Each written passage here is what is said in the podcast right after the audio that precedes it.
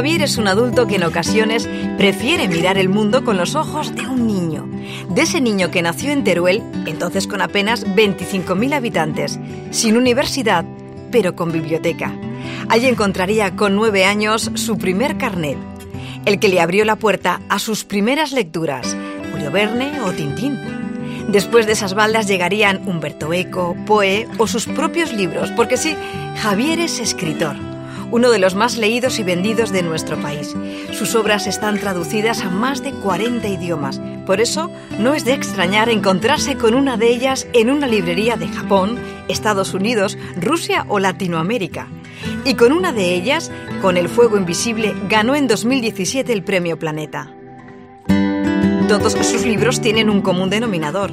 Sirven de puente al lector para cruzar de este a otros mundos. Y lo hacen sobre una pasarela rodeada de misterios científicos e históricos rigurosamente documentados. Su pasión por lo oculto surgió en la infancia. A los 12 años ya conducía un programa de radio semanal y con 19 fue cofundador de la revista Año Cero. Javier reconoce que tarda mucho en tomar la decisión de ponerse a escribir, que su mente necesita controlarlo todo. De hecho, siempre va acompañado de un cuaderno y nunca deja de hacerse preguntas. Antón ha puesto música a decenas de generaciones. Es autor de más de 200 bandas sonoras para cine y series de televisión como El hombre y la tierra, de Félix Rodríguez de la Fuente, Fortunata y Jacinta o Anillos de Oro. También ha escrito música sinfónica y clásica contemporánea. Antón, medalla de oro de la Academia de Cine, se describe como un todoterreno que ha escrito en todos los formatos. Para él, la música es sinónimo también de esa infancia turolense donde su padre le inculcaba su pasión por la misma. La buena música se convierte en imagen y la imagen en música. Quienes le conocen le definen como un hombre que se esfuerza por conocer el todo para hablar de lo concreto y un gran defensor del silencio, del silencio como elemento constructivo de la música. Siempre que uno habla con Javier, tiene la sensación de que por su tono le está haciendo una confidencia. Y siempre que alguien conversa con Antón, se encuentra a una persona directa, clara y generosa en sus respuestas. Para Javier y Antón, una página en blanco es, es un reto, un desafío, una llamada para transmitir emociones a un público que desconocen, como aquel taxista de Barcelona, que un día, mientras escuchaba a Javier contar en la radio cómo había escrito uno de sus novelas, colgó el cartel de Ocupado para que nadie le molestara. Hoy, Javier y Antón se enfrentan de nuevo solos a una nueva página en blanco. Diálogos en Navidad. Javier Sierra y Antón García Abril. Cope, estar informado. Muy bien. Parece una maravilla la descripción que se ha hecho de ti, Javier, que todo lo que se diga es poco. bueno, yo digo lo mismo de ti. Bueno, tenía muchas ganas de tertuliar, por cierto, contigo. ¿eh? Sí, sí, sí, bueno, en eso me vas a ganar, porque eres hombre de la palabra, ¿no? y yo soy hombre del sonido, pero estoy convencido que lo que nos une a nosotros por encima de todo, y son muchas cosas las que nos unen, es Teruel. Cuando oigo hablar de ti como turolense, reconozco mi emoción. Porque eh, yo tuve la suerte de ser el primer hijo predilecto de Teruel. Por edad, tú seguramente cuando fui hijo predilecto casi eras un niño que estabas, bueno, sin casi. Sin casi, sin casi. Eras un niño que estabas jugando a la pelota por las calles de Teruel. Sí, sí, eso fue en 1983, tu, tu eh, nombramiento como hijo predilecto y yo tenía 11 años. Claro. Eh, estaba a punto, eh, mira, ahí estaba a punto de estrenarme en la radio, ¿no? Porque, Fíjate, sí, sí. que yo también em, tengo tantas cosas que decir que se me van a escapar por el, por el camino. Siguiendo con el hijo predilecto, el segundo que apareció fue un gran turolense maravilloso, que es Manuel Pizarro un abogado del Estado, un hombre que ha ocupado puestos de gran relieve, un jurista, es una eminencia. Y después apareces tú, que es, pues, eh, eh, eh, vamos a ver, yo soy el mayor, Manuel es como te diría, eh, mi hermano pequeño. Y tú puedes ser nuestro, nuestro nietecito ya. Sí, sí, claro. pero, pero, pero fíjate, yo creo que nos, eh, a mí me preguntan muchas veces, bueno, ¿y de dónde sacas tú eh, la imaginación o la fuerza para tu proceso creativo? Y yo siempre digo que la culpa la tiene el ser precisamente de Teruel, ¿no? De un sitio donde tenías que imaginártelo todo, eh, tenías que desarrollar una capacidad de, mirar a tu alrededor distinta. Y yo, yo aprendí mucho con mi infancia en Teruel. Eh, además nos fuimos casi, yo creo que a la vez, porque tú fuiste a Valencia con 14 años o así, ¿no? a estudiar. Y yo con 15 años me marchaba a Vinaroz, a Castellón, porque mis padres eran funcionarios en, en Teruel y pidieron el traslado. Y yo no recuerdo haber llorado más amargamente en mi vida que el día que me marché de Teruel. Se crea un vínculo ahí especial. Bueno, vamos a coincidir en tantas cosas que cuando yo estaba en Valencia, muy jovencito, 14 años, cuando terminaba mi día de trabajo, de estudio, de trabajo, de estudio, estudio, estudio, me iba a la estación de Aragón para ver a gente que venía de Teruel. Fíjate. o tu manera de conectarte. ¿Qué idea teníamos entonces? Yo, hay que, para el público que nos está escuchando, hay que recordar que estamos con dos generaciones muy distintas. Yo soy de una, yo, yo soy un niño de la posguerra y Javier es un, un niño de una época ya donde eh, la libertad existía ya, es decir, había libertad de expresión. Claro, yo, para mí, eh, por ejemplo, la, muerte de Franco, que sería un poco el, cambio de, época, de era, eh, a mí me pilla con cinco años, seis años, yo lo recuerdo vagamente de verlo en las noticias y de ver a todo el mundo preocupado en, en aquel tiempo. Pero siempre me quedó, fíjate, quería preguntártelo, Antón, siempre me quedó la duda de cómo era ese Teruel de la posguerra, ¿no? Porque eh, a mí me hablaban, claro, me hablaban de que había quedado completamente destruido durante la guerra civil, fue una de las peores batallas de la guerra, la batalla de Teruel, eh, que todo eran ruinas, que la plaza del seminario donde hoy está la biblioteca y la torre de San Martín había quedado devastada por completo, pero es que tú jugaste entre esas ruinas, me imagino, ¿no? Bueno, te voy a hacer una oferta. El día que tengas ganas de divertirte conmigo y hacer mi biografía, novelada por ti, te lo contaremos con mayor detalle, detalle de datos. Pero un niño de la posguerra entero, cuando termina la guerra, yo nací en el 33, eh, el, termina la guerra en el 39. Yo tengo seis años. Entonces, a los dos años, de los seis ya eres un muchachito de ocho años ya crecidito, y ya te podía contar muchas cosas, pues jugar con balas, la pólvora para hacer dibujos, eh, vestirnos con casullas de curas que había por las iglesias derruidas. Era una juventud que, que si la recuerdo ahora, digo, qué barbaridad De, peligro por todos los sitios que había y nos porque había muchos chatarreros que compraban chatarra. Y nosotros los chavales los jóvenes de aquel momento pues íbamos a recoger balas pero balas nuevas enteras sin usar. Y los vendíamos a los chatarreros y nos daban dinero para comprar tebeos.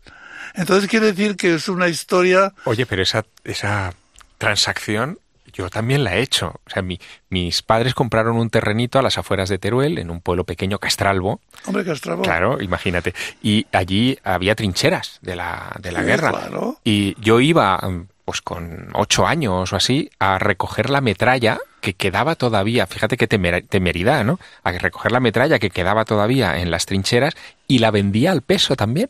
Ah, Porque todavía se vendía al peso, te estoy hablando del año 80, no, no, no, no del año 40, ¿no? Sino del año 80. hay cosas que casi son incontables. Qué barbaridad. Casi son incontables porque era tanto el peligro que se vivía para un niño y no nos dábamos cuenta ni y procurábamos que nuestros padres no se enteraran tampoco. Pero eh, incluso una vez varios amiguitos cogimos una bomba y, y la llevamos a vender también. Y entonces sí, y entonces el, el, el chatarrero dijo, niños, esta bomba está, está, vamos, está nueva. Entonces salimos temblando de miedo, ¿no? Porque éramos niños, no sabíamos bien lo que estábamos haciendo. Pero hay otra cosa muy importante, y ahí quiero cambiar el tercio de lo que es los desastres de la guerra, lo que fue aquello. Fue un desastre. lo que quiero eh, cambiar de tercio es que Teruel estaba derruido totalmente derruido y sobre todo la época del seminario, la época, perdón, el, el espacio del seminario y la biblioteca hoy, era todo derruido. Pero lo que inmediatamente se levantó fue la banda de música de Teruel. Bueno, tu padre estaba ahí. Claro. Claro. Claro. Y entonces, ese es un recuerdo para mí tan maravilloso o mucho más que el efecto que podía tener la diversión de los niños, diversión he dicho, porque el niño no tenía sentido del drama, porque en aquel momento, muy prontito, mi padre nos, nos metió inmediatamente en, en la banda, en la Academia de la Banda, y ahí empezaron mis primeros pasos en el mundo de la música. Ahí empezaron. Por lo tanto, Teruel para mí es, como te diría, es, es algo que me ha marcado mucho, tú lo has dicho, también la sencillez, la humildad, el deseo de lograr las cosas por tus propios esfuerzo y trabajo. Es que no queda otra. No queda, no, pero ahora, ahora viendo un poco la relación de ese modo que hemos tenido de vida, de obtener todo con un gran trabajo y un gran sacrificio y una gran humildad, de eso a lo que hoy, en general, salvando los casos contrarios, los jóvenes muchas veces creen que lo tienen que tener todo porque nace por generación espontánea y es patrimonio de ellos. No, hay que ganárselo día a día, ¿no? Y eso te lo hemos aprendido. Bueno, y me hace mucha ilusión oírte porque, porque me alegra mucho una figura como, como tú eres, una figura importante. Tenemos que hablar un poco luego de un, un, dos turolenses en, en, Estados Unidos. Ah, sí, eso hay que hablar. Eso, es eso hay que hablarlo, porque lo que a ti te está pasando a ti en Estados Unidos me está pasando a mí con la música también. Con la música. Y qué difícil es, pero qué bonito, ¿no?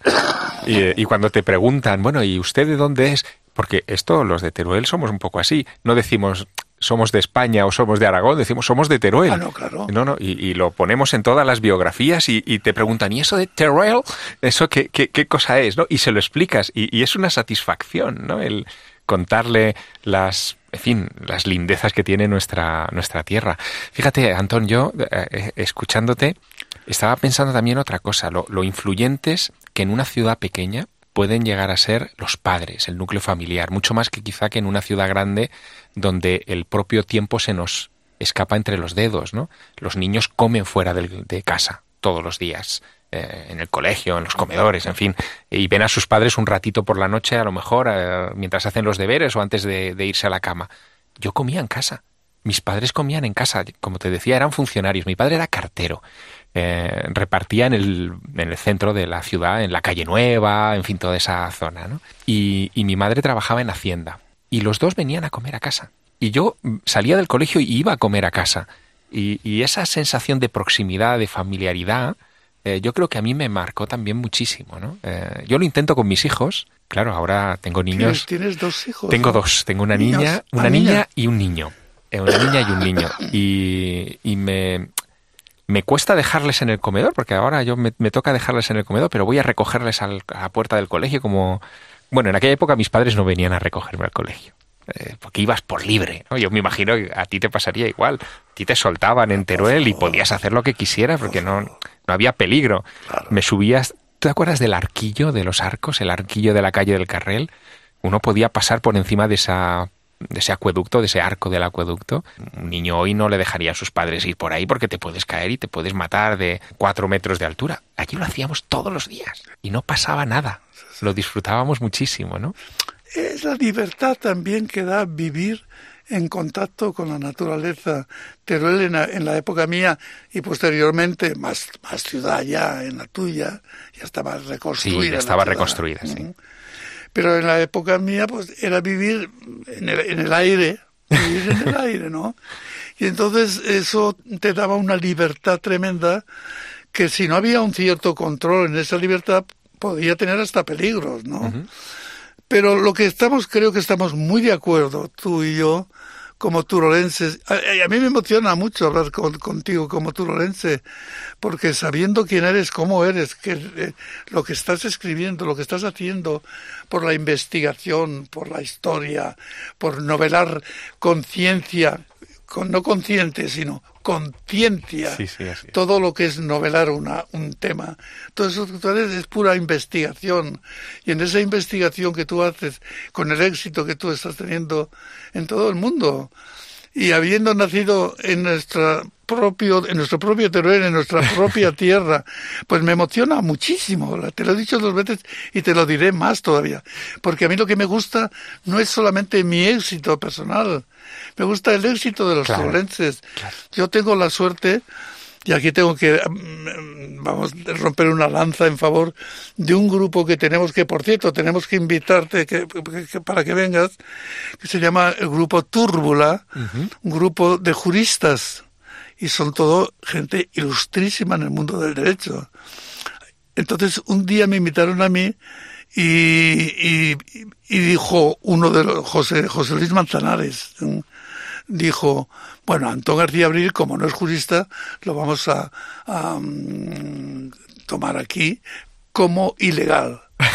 Entonces, eh, soy socio de esta peña jurídica, eh, jurídica que se llama Túrbula. Y allí está Manuel Pizarro, estamos Manuel Pizarro, está eh, José Luis Manzanares, está Daniel Los Tertales, eh, Hilario Marqués. Yo voy a empezar a pensar, yo siempre lo digo medio en broma, medio en serio, que, hay una especie de lobby secreto turolense ¿Ah, que, que, mueve los hilos del mundo, eh, porque, porque es verdad que hay gente... Eso hay gente que lo dice en broma, sí, claro, los de Teruel sois pocos, pero movéis todos los hilos, ¿eh? que hacemos. Oye, ¿y cómo, cómo fue, ah, lo has sacado antes, ¿no? Pero ¿cómo, cómo fue tu llegada a, a Estados Unidos, ¿no? O sea, que... ¿Cómo, es ese, ese encuentro de, del músico de Teruel, de la, de la banda de la guerra, ¿no? Que de repente llega a Estados Unidos. A triunfar en, no en Estados Unidos. Ahora te explicaré por qué. No es, por favor, no lo tomen los oyentes como una medalla que me estoy poniendo, sino estamos no, no, no, es contar la historia. Estamos narrando una historia de dos turolenses, cada uno en, personalmente lo está haciendo. Eh, ¿Cómo fue? Pues, pues mira, yo te explico. Hay una gran violinista, seguramente hubo una encuesta entre los grandes violinistas del momento en el mundo y haciendo un análisis histórico desde Sarasate o Paganini de siglos pasados a los más actuales de hoy, esta violinista se llama Hilary Hahn, pues es, esta fue la número uno al lado de otra gran violinista eh, que ahora no me acuerdo su nombre, pero, pero la número uno.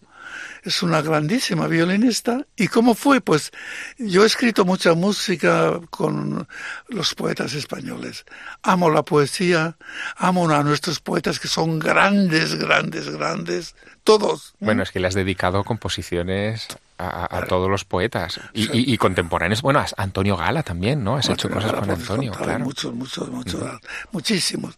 Pero bueno, entonces Hilary Hahn la representa, la representa un manager que su mujer es cantante, Sandra McMaster, perdón, y había oído Hilary algunas canciones mías entonces ella quedó interesada por conocer más cosas. En uno de los conciertos que hizo en Madrid me invitaron, la conocí y ahí, a partir de ahí surgió ya un, yo diría que un cierto encuentro. Nos encontramos personalmente. Y ella hizo un encargo, porque es una gran violinista que también se dedica a promocionar la música de, hoy.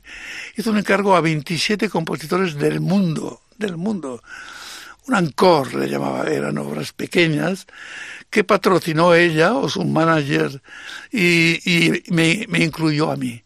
Hice tres piezas pequeñas que las grabaron con los 27 compositores. Y ahí surgió el gran tema. El gran tema fue que le, bueno, le gustó mi forma de escribir y entonces me encargó seis partitas con unas palabras preciosas.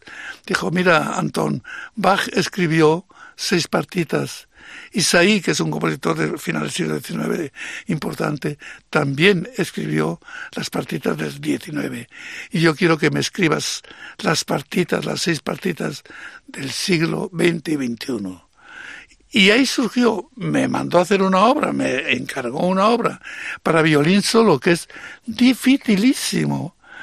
Entonces yo con un cierto horror y un cierto pavor y un cierto miedo y una alegría desbordada, todo junto, pues escribir las partituras, las partitas que ha grabado con la DECA, que está girando en todo el mundo, que ha hecho cursos a través de internet cada una de las partitas dedicándole una semana, en ha sido algo realmente global, ¿no?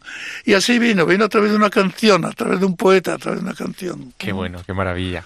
Pues eh, en mi caso fue una, una situación también bastante particular. Tiene que ver con, yo creo que los azares de la vida, ¿no? También, porque hay, hay, trabajo, evidentemente, pero también a veces la vida te da una oportunidad que no, que no te esperas. Yo acababa de publicar en España La Cena Secreta, que había sido finalista, no había sido ganadora Sí, en- de- en- en, Torrevieja, en del, premio- el- del premio de novela Ciudad de Torrevieja. Sí, Se, sí. se quedó ahí al límite, ganó aquel año Zoe No, no Valdés. podían imaginar los de Torrevieja dónde ibas a ir, No, ¿eh? no, no, no, no se lo- nadie se lo podía imaginar. Aquel año ganó Zoe Valdés, una escritora cubana, eh, con una novela sobre chinos que recuerdo que se llamaba La eternidad del instante. Mi novela quedó segunda en aquella historia. ¿no?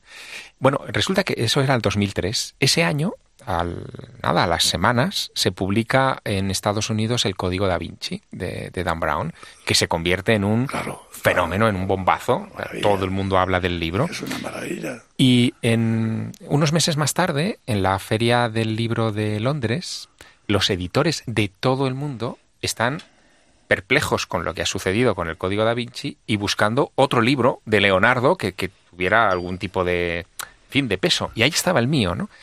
Lo leyó una editora americana eh, que acababa de entrar en Simon Schuster, la gran editorial eh, de los Estados Unidos.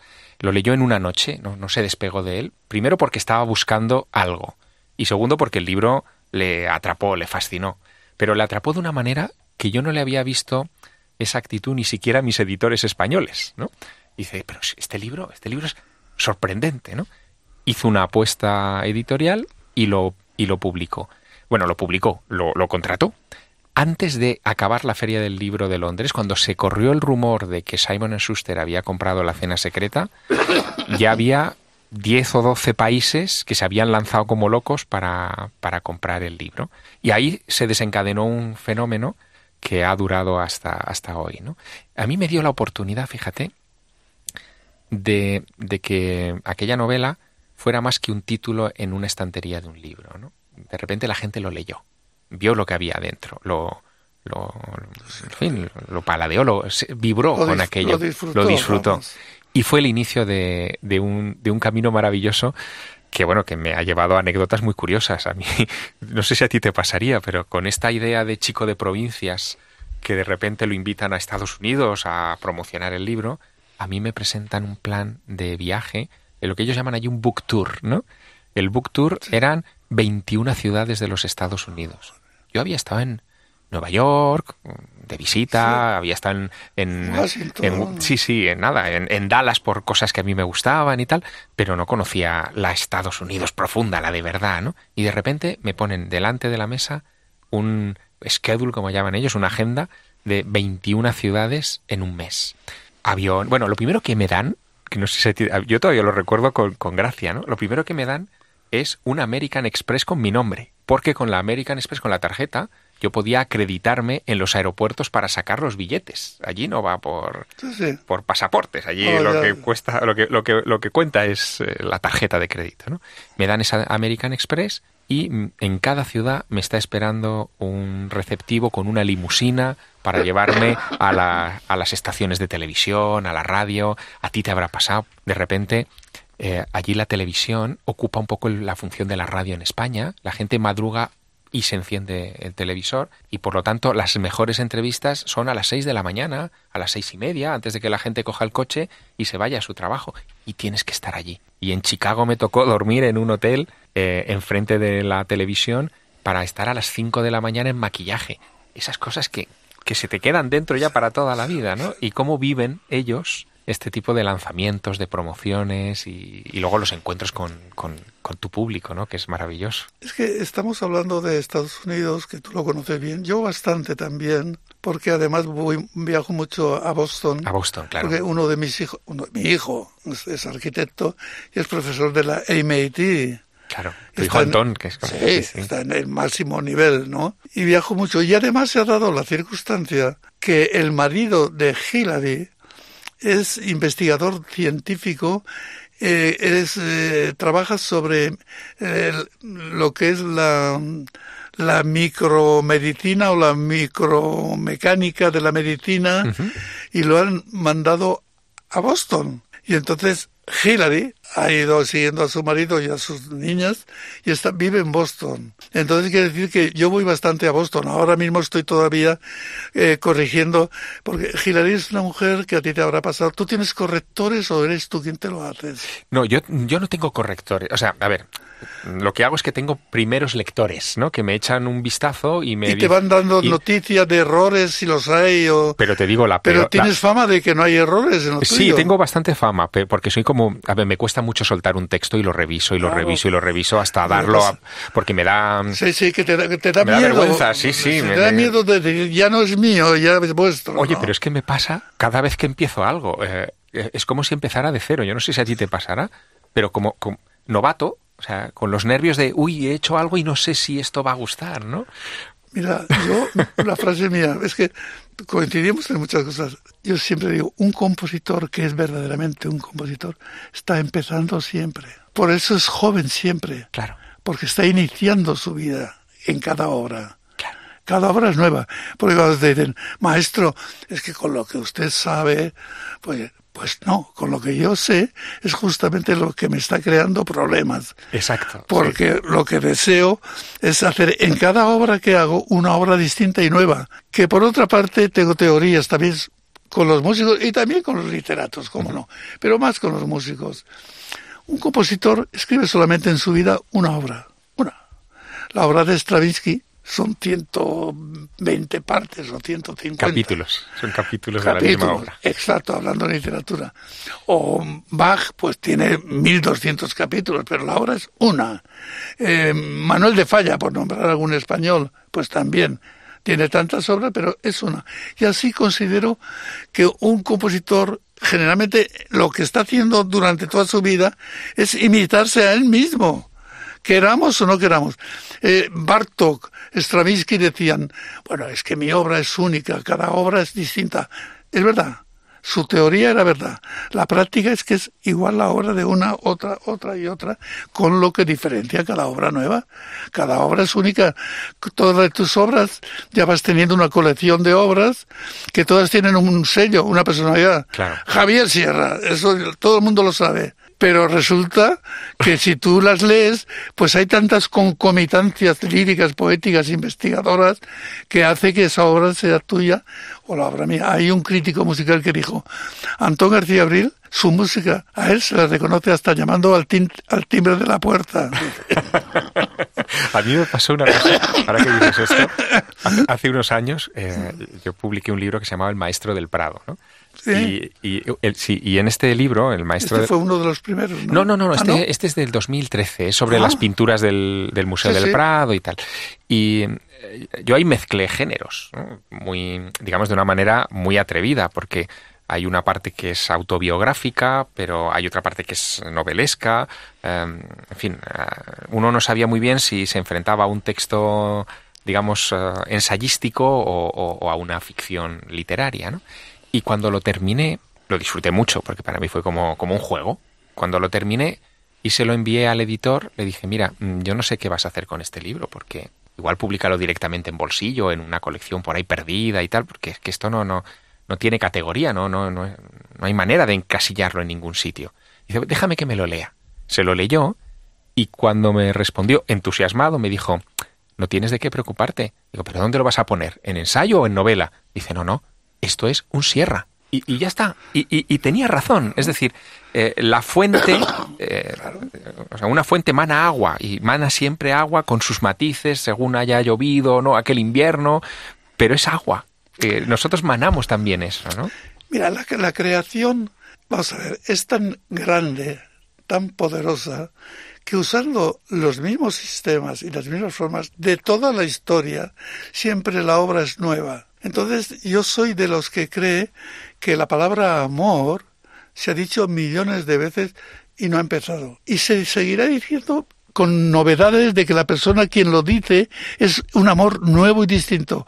Ahí está un poco toda mi filosofía. Siempre la personalidad de un creador La creación es la búsqueda de un ideal, un ideal imposible, pero es un ideal. Y entonces sobre todo vosotros, porque todavía los músicos, la historia de la música nos ha llevado a la evolución técnica de la música, pues es ciencia, la música grande es ciencia. Yo diría que al 50% de arte y me quedo, no sé si me quedo corto, creo que es más ciencia todavía, es decir, más técnica. Pero ha evolucionado de tal forma que ya las últimas tendencias de la música, de los creadores, porque quiero aclarar una cosa, este es un momento interesante para aclararlo. Estamos viviendo una sociedad que ya cuando se habla de música, nadie, salvo cuatro personas que amamos la creación musical, piensa en la música grande, la música de los grandes compositores. De, no, ya hablan del pop o del rock. Es una realidad que tenemos que admitir. Entonces, cuando se habla de la música de los grandes creadores, la evolución ha ido por tales caminos que respetando muchísimo a aquellos que los practican o que proyectan su vida a través de estos caminos, creo que no va ya a ninguna parte. La, la música es un lenguaje como la literatura, con unos códigos que hay que reconocerlos. Los códigos de la literatura son muy claros. Amor es amor. Amor en música, también podríamos decir que lo hay. Dramático en, un código literario, el drama, sabemos qué palabras usa. También podríamos saber que hay un código en lo musical. Es decir, es un código que si no entras en él, no se comprende. Y si entras en él, pues es descubrir un mundo de magia, de maravilla, de belleza y de... Pero la, la música ha ido por unos derroteros que yo respetando a aquellos que han transitado por estos caminos y los sigo respetando, creo que no va por ningún, no, no va, todo, toda la música que no es transmitible a través de una comunicación personal y oral, tengo dudas de que vaya adelante. Claro, o sea, tú piensas, yo, yo también a veces he hecho esa reflexión que, que todo se ha tecnificado mucho, se ha mecanizado, se ha mecanizado y que el espíritu de las grandes composiciones, donde está la emoción, donde está lo, eh, el alma, lo que vale, lo que vale, eso es lo que lo que es más difícil cada vez de encontrar, ¿no? Claro, yo, yo también lo pienso. Fíjate, hay una cosa que, que a mí me hasta me incordia cuando me lo dicen, ¿no? Me dicen, no, es que, claro, usted es un escritor profesional. Yo que juego con las palabras, digo, no, no, cuidado. Yo soy amateur. O sea, yo soy el que ama lo que hago. Mm, lo profesional, el profesional será el editor, el distribuidor, en fin, el librero, que, tiene que ser un profesional. Pero, pero, pero yo no soy el, el, profesional en esta cadena. Yo soy el amateur, soy el que, el que siente la emoción cada vez que me pongo delante del ordenador para escribir. Eh, la emoción que sin, sin ella no podría avanzar en, en, en mis historias y el que se resiste a convertirlo en algo mecánico. Tú imagínate, a ti te habrá pasado también la presión de la industria, ¿no? El, claro, de, entregue usted más y más y más y ahora que está usted en la, en la cresta de la ola redoble su producción. No, no, yo, yo ahí siempre me he resistido incluso mucho. ha habido una presión tremenda a través de los profesionales cuando yo he seguido, yo soy, nací en un grupo de la vanguardia musical española, pero yo soy de los que digo que el arte no tiene límites, el artista sí. Y el artista, mis límites están muy claros.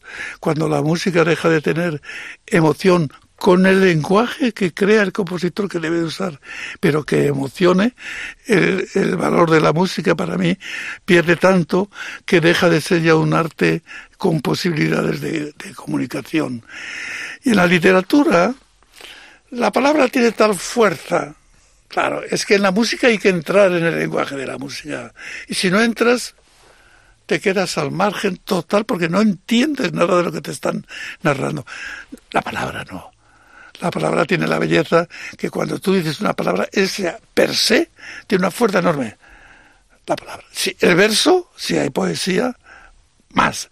Y el contenido de ya de continuidad dramática, lírico-dramática de una poesía, eso ya es viene de lo que decía Wagner sobre la música. La melodía, decía él, viene de Dios. El resto de nuestro cerebro.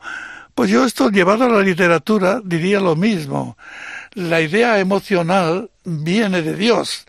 El resto lo ponemos nosotros, porque tú lo sabes muy bien. Sí, hay algo por encima. Hay, algo está por encima. Incluso cuántas veces has tú pensado en alguna cosa que has leído tuya, como yo con mi música. Pero bueno, pero ¿cómo se me ocurrió esto? Pero esto es fantástico. Mira, me estoy, ha pasado el tiempo? Sí, sí. Me estoy acordando de una, de una historia que a mí me impactó mucho. Em, en los años 60 eh, se abrió una... No, en los 50, mediados de los 50, se abrió una caja que había dejado un crítico musical americano que se llamaba Arthur Abel en la Biblioteca Pública de Nueva York. Esa caja estaba llena de notas estenográficas, de aquellas que se tomaban a toda velocidad, de unas entrevistas que él había realizado a grandes maestros de, la, de la, música. Había entrevistado a Brahms, a Puccini, y eh, eran ya maestros que eran ya, ya mayores cuando les entrevistó este hombre, Abel, y todos hablaban de esto, Antón, de cómo ellos sentían que había una algo por encima de sus composiciones eh, y que ellos eran un mero instrumento, que ellos canalizaban algo que estaba ahí encima, ¿no? Y publicó un libro que se llama Talks with Great Composers, conversaciones con grandes eh, compositores, que no está traducido al español y que yo voy, yo voy a intentar publicarlo eh, el año que viene. Ah, oye, pues sería porque, muy interesante. Porque, porque me parece una de esas joyas perdidas donde, donde Brahms te está contando esto, ¿no? O donde Puccini te está contando que efectivamente él siente que em, la música, la música con mayúsculas, la música, mm, se destila de una fuente que está por encima de, nosotros. Es verdad, ¿no? es verdad. La creación, después de conocerlo todo, vamos a ver, tú como escritor, como narrador impresionante, como novelista, como investigador, pues hay una línea tuya científica muy clara. Y hay una línea poética también muy clara. Eso es una maravilla. Pero aquellos que no tienen la idea que en tu, tu, tu novela, en tu narrativa aparece, de, está siempre debajo, subyace la investigación científica, que a mí le doy un valor extraordinario ¿Qué ocurre? Pues que muchas veces la teoría que ellos tienen de la escritura es muy pequeña porque no han sido viajeros, no han trabajado, no han leído y solo queda lo de lo del el, poeta o el, o el narrador. Puede quedar pequeña porque realmente donde, donde un hombre se hace grande, un creador, es lo que tiene antes de empezar incluso a crear y lo que tiene sabiendo lo que está creyendo, eh, creando todos los demás. Yo eso lo cuido mucho. Me gusta estar al día de todo lo que se está haciendo para saber por dónde voy yo por lo menos. Aunque nadie me va a modificar el camino, sí me pueden ayudar a, a ver algunas variantes o a ver y asegurar el punto donde me encuentro. ¿Y, tú has sentido con el curso de los años em, que ha crecido en ti la responsabilidad respecto a tu creación? Es decir, uno cuando, cuando empieza mm, se lanza porque tiene algo dentro tan potente que lo quiere sacar, ¿no? Y, pero luego te das cuenta que eso ejerce un efecto en los demás, ¿no? Y, y, y, al final, unos, a mí me pasa cuando yo escribo, decir, a ver, yo quiero que el mensaje de mi obra sea positivo. Quiero, quiero que, que el que recibe mi obra sienta una emoción, si es posible, positiva, que le engrandezca, no que le empequeñezca el espíritu. ¿Tú eso, tú eso también lo, lo, valoras? O... Sí, sí, lo, que ocurre que, em, vamos a ver, en mi obra, desde mis primeras obras a las de hoy, ha habido una evolución claro, enorme. Normal, Pero la línea ética y estética no se ha movido, ¿eh? Lo siento. Pero no se ha movido. La evolución existe, caramba, de qué forma yo oigo una obra mía de ahora y una de las primeras obras, y estoy allí ya en la primera igual que ahora, en la última igual. Estoy ya. Pero efectivamente ha habido una evolución enorme. La evolución del conocimiento y la evolución de, de la, el estar convencido de que tú vas por un camino que podrás estar confundido, pero no te importa. Ese es tu camino, no el camino del vecino que no me, no me va a aportar nada y lo respeto y lo valoro incluso lo aplaudo. Pero yo voy por la la senda que mi sensibilidad y mi hombre de, cultura me impone y me lleva adelante. Es un camino que, tampoco es un tema científico. Es que no puede serlo. Es que no puede ser otra manera. Es como tener los ojos amarillos o verdes. es. que el amor no es científico, no puede claro, ser. Claro. Pero me encanta que hables de ética, ¿no? Que, eh, que hables de que hay una ética en, en, la obra. ¿no? Y he tenido como he tenido enemigos enemigos. Yo, no, yo nunca he dicho un enemigo. Siempre cuando he oído un comentario negativo sobre mí muy fuerte he dicho, sus motivos tendrá. Eso también debe ser una cosa muy de Teruel, ¿no? ¿Para qué vamos a gastar energía en, enfrentarte, no? Sus motivos tendrá. Oye, y, hablando de cosas, tengo curiosidad, ¿no? De, de la actualidad y tal. Eh, todo esto que ha pasado en Teruel, que de repente eh, ha aparecido este movimiento del Teruel existe, eh, donde la gente se alía para decir, oye, que estamos aquí, que... Eso fue una, una frase luminosa. ¿Verdad? Eso fue un hallazgo, una truballa. A quien se le ocurre decir que Teruel existe. Todo el mundo sabe lo que es. Una frase, digamos, natural, que a cualquiera se le ocurre. Pero cuidado, hay uno que es el que la pone en vigencia y eso es muy importante. Entonces lo que ha ocurrido tiene, a mí me, por un lado me, me emociona y por otro lado me hace me da un cierto placer de gracia de ver que un, unos ciudadanos turolenses logran un un escaño político en unas en unas elecciones complicadísimas y que está jugando un papel importantísimo, ese uno. Me parece turolense puro todo eso. Me parece, eso es Teruel. No olvidemos que, que Teruel es, una ciudad donde hay gente y jóvenes hoy de mucho talento. Oye, la, la revista cultural que tenemos. Bueno, Turia. Turia. Oye, es una gran revista es una gran revista. Eh, las cosas que se han hecho, yo, yo puedo presumir el gran concurso internacional de piano con mi nombre. Han venido gente de todo el mundo a Teruel. Y como tú decías antes que te preguntaban, oye, ¿es Teruel? ¿Qué es Teruel? ¿Qué pasa? Tengo que... Ah, y lo del Mudéjar, porque tengo algunas obras que son piezas Mudéjar un homenaje al Mudéjar. Y he tenido que dar lecciones magistrales sobre lo que yo sé del Mudéjar para gente que desde el sitio más extraño del mundo me preguntaban. Claro. Eso es Teruel. O le pones Mirambel a una de tus composiciones. Mirambel, Fíjate que es un pueblecito pequeño, pequeño, pequeño, pero maravilloso. Maravilloso. Y además me siento honrado porque soy hijo adoptivo de, Mirambel. ¿Eres hijo adoptivo de Mirambel? Ah, qué bueno. Mira, eso es otra cosa que nos une. Yo soy hijo adoptivo de Ágreda en Soria por una de mis novelas. Por, una de tus novelas, sí, sí, sí. eso es bonito, que cuando, cuando te reconocen en un sitio por la obra, bueno, es que no, no, no, no hay mayor mm, satisfacción. Yo recuerdo que llevé a Mirambel, que es un pueblo histórico, precioso. Sí, con unas murallas. Precioso. Además, la, reina tuvo una coincidencia en el año que le, que le hicieron a... Ah, sí, le dieron un premio, el premio Europa Nostra, ¿no? Europa Nostra. Entonces, ahí empezó empecé yo mis preludios de Mirambel. Es una obra dentro de mi obra pianística.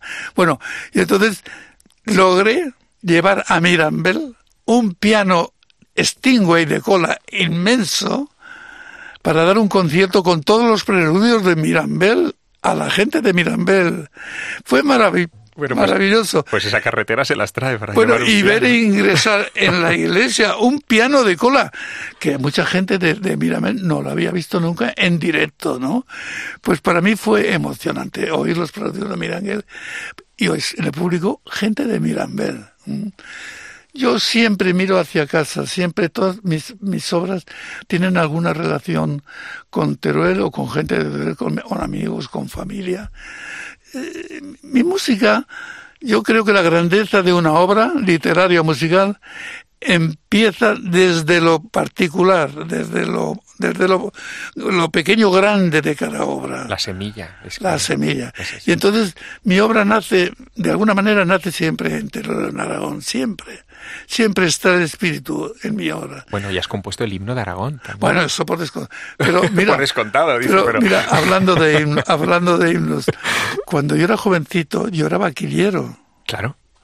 Y entonces yo compuse... Las fiestas de Teruel. Yo compuse el himno de la vaquilla, que además voy detrás de un día de hacer una gran grabación con una orquesta importante, una, una banda importante, un coro, para que en el acto de inauguración de la, de la fiesta de la vaquilla se pueda cantar en serio. Y después ya cuando la gente ya está en otro campo, de la, de la, de la fiesta, que lo canten como quieran o que no lo canten. Pero también el himno de la, de la vaquilla lo hice yo. Qué bueno. Ah, con, perdón, que tengo que nombrar a un, a un escritor, Antonio, Antonio V, que fue un, un catedrático de literatura turolense. Y ahora que hablamos de tus grandes composiciones, eh, yo he escuchado, no sé si es una leyenda urbana, pero ya aprovecho para que me lo, para que me lo aclares. Eh, cuando haces El hombre y la tierra, eh, para Félix, para Félix Rodríguez de la Fuente, y se la pones por primera vez, eh, Félix eh, lloró de emoción. Eso, es verdad, eso pasó. Es cierto, es cierto. Eso es cierto. Es cierto. Y, dijo una frase que a mí me quedó, has dado en la diana de mi corazón, dijo. Fue emocionante, estuvo él en la grabación y, y cuando ya lo oyó mezclada y empezó a sonar aquello, bueno, se entusiasmó, sí. Bueno, Félix eh, España le debe mucho a Félix Rodríguez La Fuente. Sin duda. Porque cada español que hace algo por algo, hay que hacerle un monumento. Eh, y ahora ya no voy a, lo, a, lo, cultural, a lo artístico, a lo científico, no, voy a gente pues como Santana en su momento en, el tenis, fue un hombre que metió el, el, el deporte del, del, tenis en la mentalidad de los jóvenes como exacto, pero ahí hay dos palabras que, que, les encajan muy bien a, a todos estos eh, personajes o estas personalidades, que es eh, tener una misión, porque en el fondo tienen como una misión, pero también tienen una visión, ¿no? O sea, de alguna manera se proyectan más allá de los límites, porque Félix le costó muchísimo abrirse camino con sus historias. Eh, pero él lo tenía claro, ¿no? Y, tú le ayudaste mucho porque aquella música se ha quedado en el inconsciente bueno, él de, estaba, todos nosotros. Él estaba entusiasmado. Claro, no me extraña. Y recuerdo... Una música primordial, casi, ¿no? Primitiva. Eh. Y El hombre y la tierra fue... Y sigue siendo menos porque ha perdido ya fuerza, obviamente. Pero fue en un momento, yo me acuerdo en un viaje mío a la Unión Soviética, era Unión Soviética, Llegamos al hotel, estos hoteles que tenían en Moscú para los, para los turistas, que por cierto ahora eh, lo he visto uno remozado que está precioso. Pero recuerdo que subo a la habitación con Aurea, mi mujer. Llegamos a la habitación, nos suben la maleta y nada más llegar veo la televisión y en broma le digo a Aurea, voy a ver que yo no, no hablo ruso obviamente, vamos a ver lo que nos cuentan estos rusos y lo que nos cuentan es taran, taran, taran, taran, taran, taran, taran, la música de la Mira Tierra. Estaban dando el hombre y la tierra. Para, para que os deis cuenta la fuerza que tuvo el hombre y la tierra, no solamente en España, sino en, en Iberoamérica, sobre todo en América. Es que eso recuerda algo que, que habría que decir a los jóvenes, ¿no?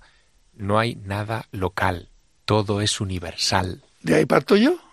Qué maravilla. Tenemos que seguir hablando, Antonio. Sí, sí, es que, yo parto de ahí. Yo parto de ahí cuando me dicen, no, porque el dodecafonismo en Alemania. Oiga usted, yo soy de Teruel y muchas veces cuando hablo en broma de Teruel y hablo en gente de mi confianza, como todos los que están escuchando ahora este programa, y, digo, bueno, oye, este, esta obra mía se ha interpretado en tal sitio, en tal sitio, por el mundo.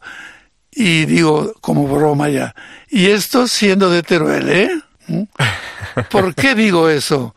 Porque mucha gente cree que las ciudades pequeñas no tienen grandeza de ideas y grandeza de, posibilidades de avanzar en lo cultural, en lo científico, en lo poético, eh, en, las redes sociales. la hay, la gente está allí, está en los pueblos. La semilla de la creación, que es la semilla divina, está en todos nosotros. no importa si somos de Teruel o de cualquier otro lado. Antón, tenemos que seguir hablando. Pero hombre, si a mí me habría gustado seguir mucho más. Esto no sé el tiempo que ha sido, pero tenemos que protestar que nos den más tiempo. Bueno, el tiempo, el gran tesoro. Bueno, bueno. Pues nada, yo, yo te, te, doy la enhorabuena, te doy la enhorabuena muy grande por todo. Y yo también a ti. Y me siento como turolense y como español honradísimo de estar contigo. Lo mismo siento yo. Un abrazo. Muy bien, pues un abrazo para todos. Diálogos en Navidad. Javier Sierra y Antón García Abril. Cope, estar informado.